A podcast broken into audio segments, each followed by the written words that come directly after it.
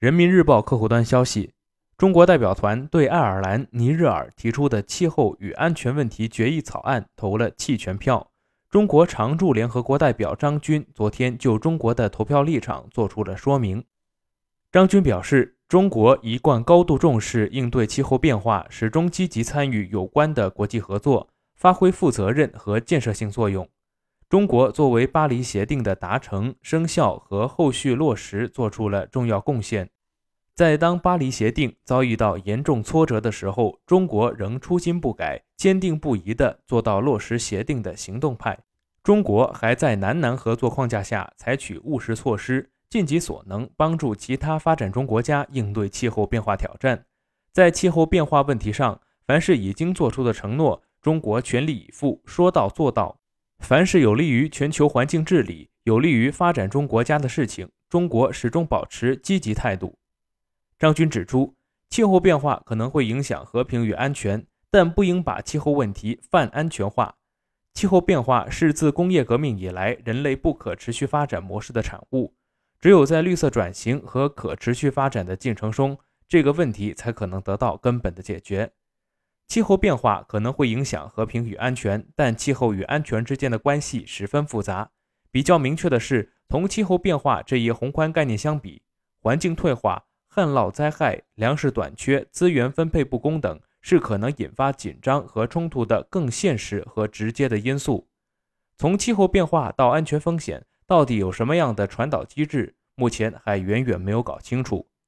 分析气候因素对安全风险的驱动作用。一定要结合具体情况具体分析，才有可能得出现实意义的结论。我们不回避对这个问题的严肃讨论，同时要避免把气候问题泛安全化，武断地认为气候变化是人类唯一的安全挑战，这不是科学的态度。对于应对气候变化，国际合作对于有效解决冲突都没有好处，反而会分散注意力，产生负面效果。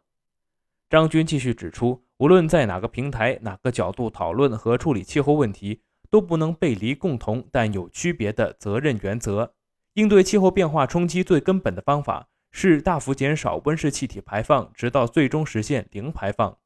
在这方面，共同但有区别的责任原则是不可动摇的基石。发展中国家，特别是非洲国家和小岛屿国家，面对着气候带来的特殊困难和处境，发达国家有责任帮助他们加强能力建设。增强经济社会韧性，决议草案对上述这一些重要问题都没有涉及，这显然没有把握讨论住这一问题的方向，有失公平。中方感到关切的是，如果沿着这个方向走下去，将为发达国家摆脱历史责任、拒不履行承诺提供新的借口。另外，非盟和平和安全理事会今年在三月九号通过一项公报，提出非洲国家在气候和安全问题上的具体主张和共同期待。遗憾的是，这些未能在决议草案中得到充分的反映。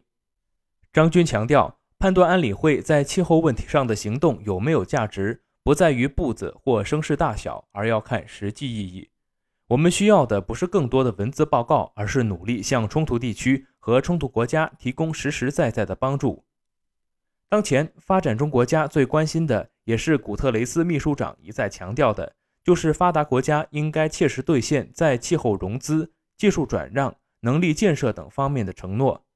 安理会要做的不是政治作秀。如果有的国家真的重视气变问题，就应该支持安理会运用自身独特的权威，监督监理机制，